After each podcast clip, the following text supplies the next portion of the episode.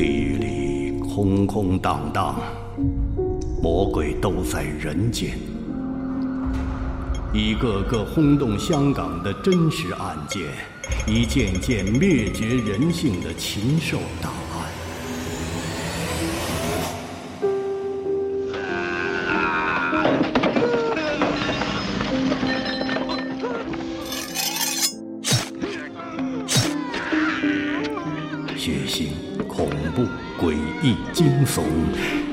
接踵而来，道德、法律、人伦、生死，终极较量，揭露人性的黑暗，拷问社会的底线。历史似乎在轮回，那些惊恐的尖叫声。永远在回荡。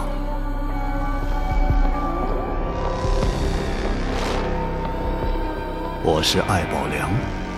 香港奇案系列，敬请收听。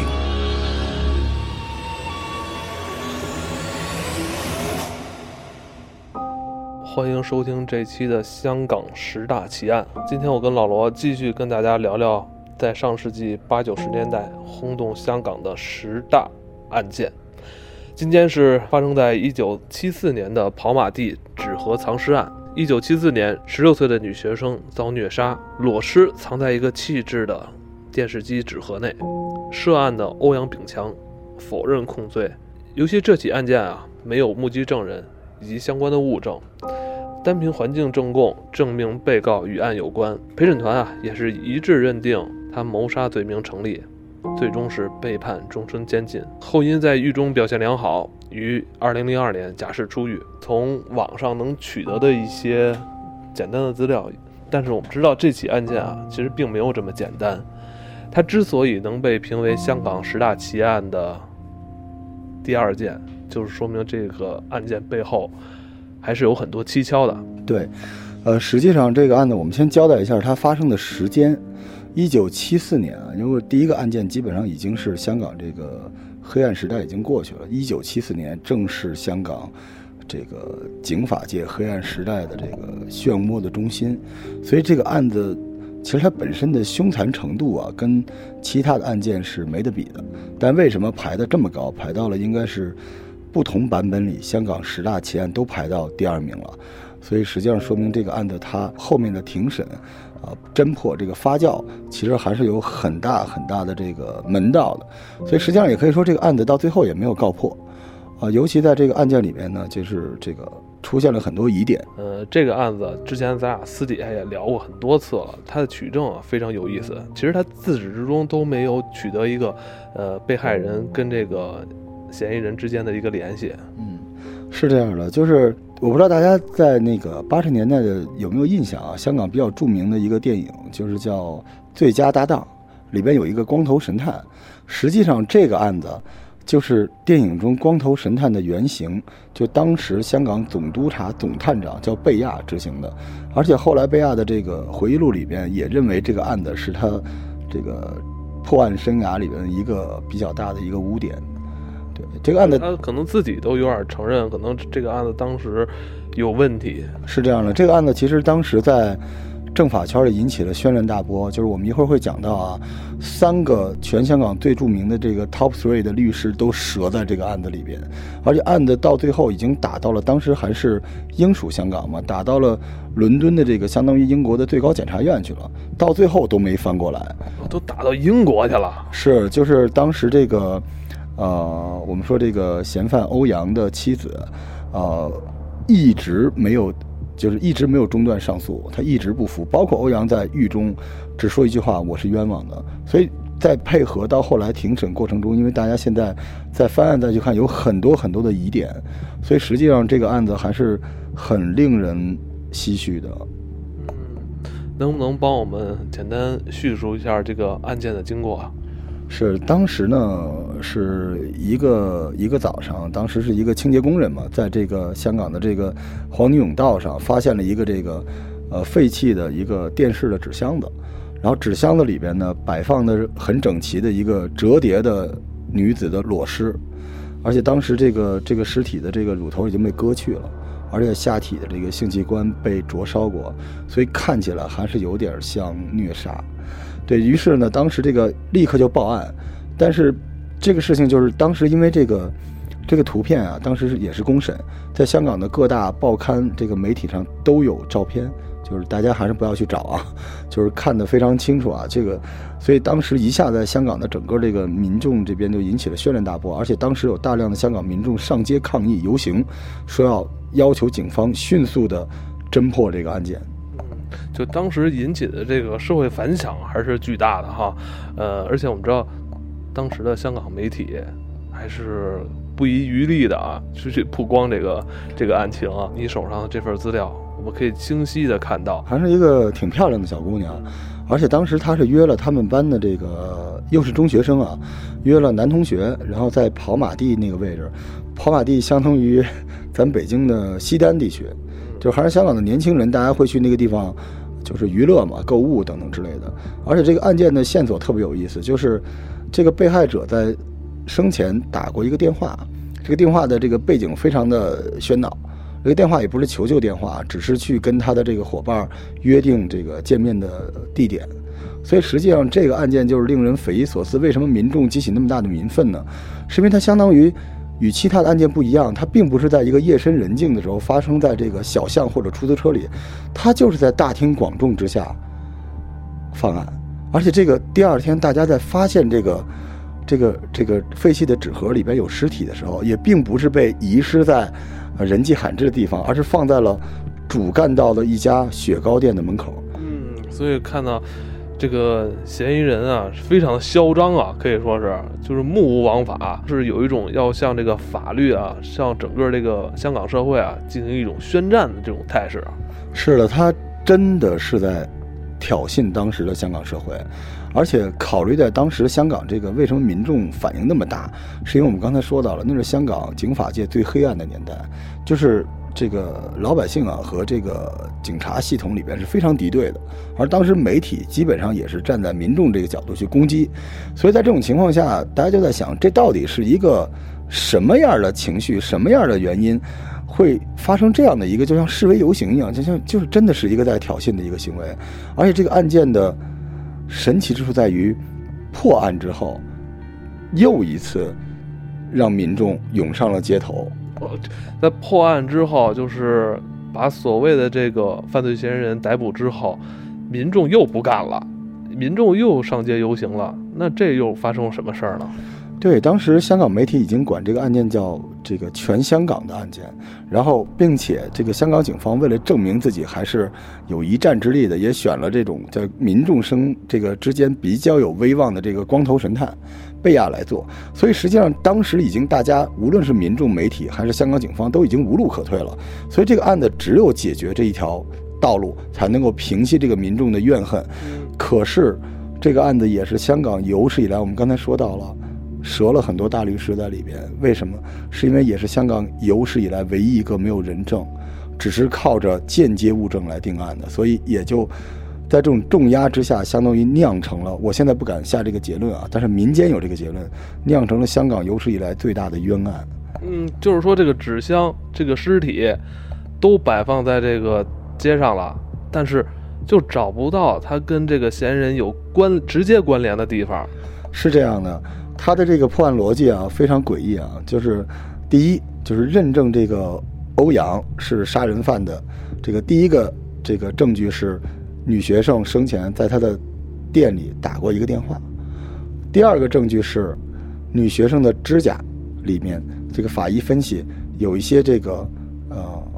衣物上的这个纤维，这个纤维和这个犯罪人欧阳。身上穿的西装的纤维是一致的，没了。哦，只有这两条。对。那要这么说的话，那那咱们每天接触的这些很多不认识人都有可能会造成这种间接的联系啊，对不对？比如说咱们去面包店是吧，买个面包是吧，或者是跟谁有过一些简单的接触，可能都会传递这种物证。对，说实话，到后来为什么这个案子就是这个？呃，为什么香港这个政法界轩然大波？是因为当时香港主流的，包括当时在英属香港时期那些御用大律师，就是他本身既是这个就是民间的律师，又是官方指定的律师，都一致站出来为这个欧阳辩护。是因为什么呢？我跟大家简单举几个例子啊。现在比较大的一个疑点，就是那个纸盒子上，就是藏尸的这个纸箱子上，并没有欧阳的指纹。警方。宣布这个破案的时候，死者的死亡时间一改再改，三次新闻发布会上说的时间都不一致。还有什么呢？警方居然没有追寻传讯，跟这个死者相约跑马地逛街的他的朋友，也没有对死者生前的同学进行传讯。而且这个就是当时这个死者他是学校的学生嘛，他出入学校的这个签到簿。不翼而飞，而且再往深了考虑，当时这个欧阳，因为大家，呃，可以在网上找一找他的照片啊，非常儒雅，而且他是一个公务员，政府公务员文员，而且刚刚跟他年轻漂亮的妻子新婚燕尔，非常的恩爱。平时他周围的这个邻居也对他赞赏有加。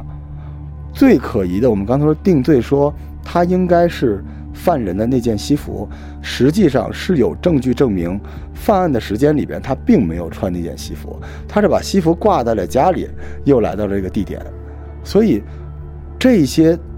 完全是可以，就是就是可以认为他是无罪的这些东西，被警方一而再再而三的篡改。事实摆在这儿，你会觉得很牵强，所以我就联想到，会不会这一系列的牵强背后，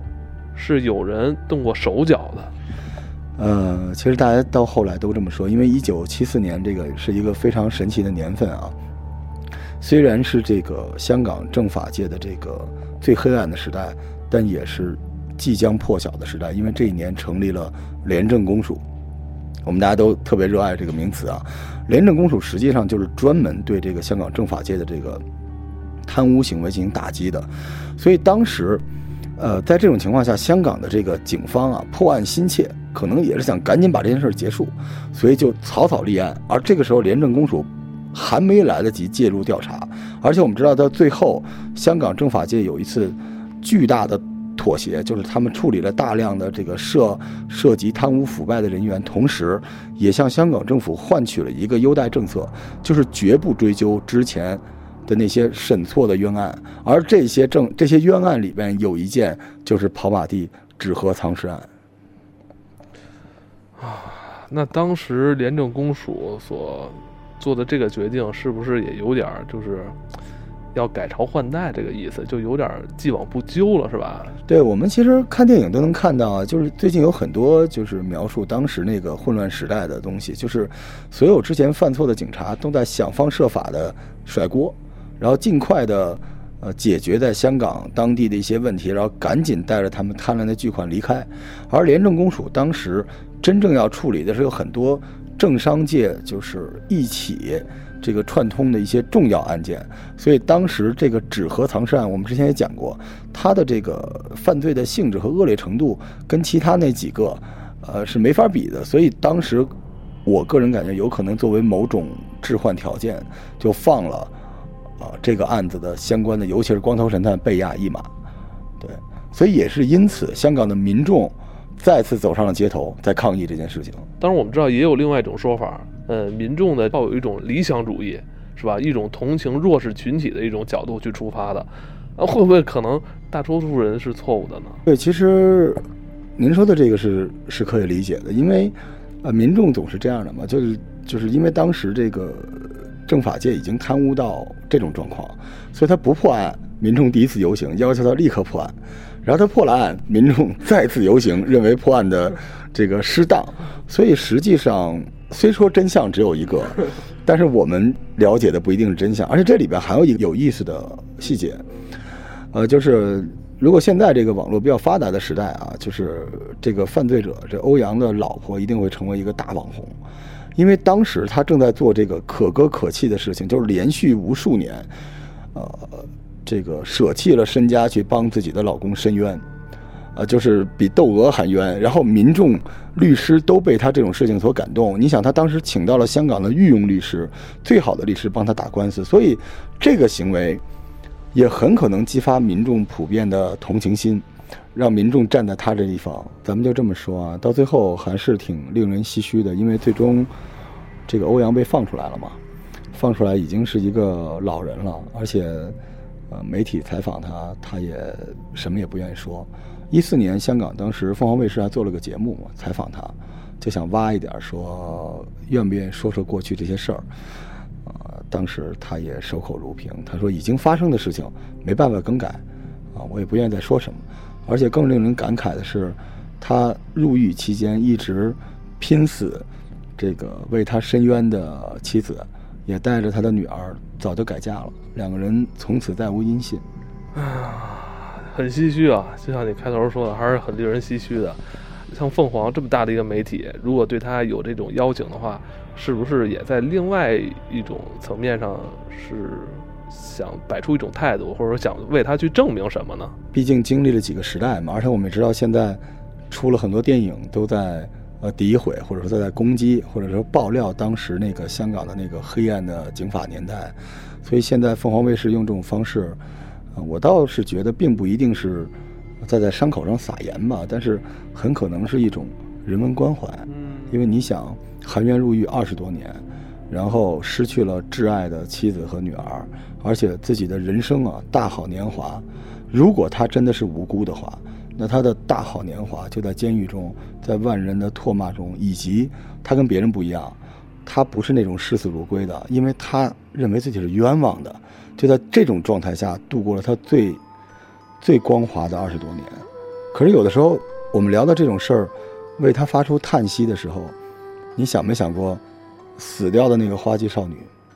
有没有人为她叹息？像咱们今天聊了这么多啊，但好像落脚点，好像跟以往咱们聊那些案件不太一样，是咱们落脚点没有落在这个受害人身上啊。受害人这也是一个花季少女啊。好像我们至今都没有找到真正的主谋到底是谁。聊到这儿哈，这个聊的差不多了。可是你在想，呃，欧阳，呃，现在垂垂老矣，偶尔接受媒体的访谈，绝口不提。而这个花季少女早已经作古，可是那个杀人犯。所以，还是希望老天有眼吧。这题挺沉重的啊，很很沉重。因为虽然我们说跟其他的案件没有那么恶劣，但是我们刚才讲到了，这个少女也是被虐杀的呀。对对对，就是大家不要忘记那些细节，所以啊，就安息吧，安息吧。好吧，今天就到这里，大家晚安，晚安。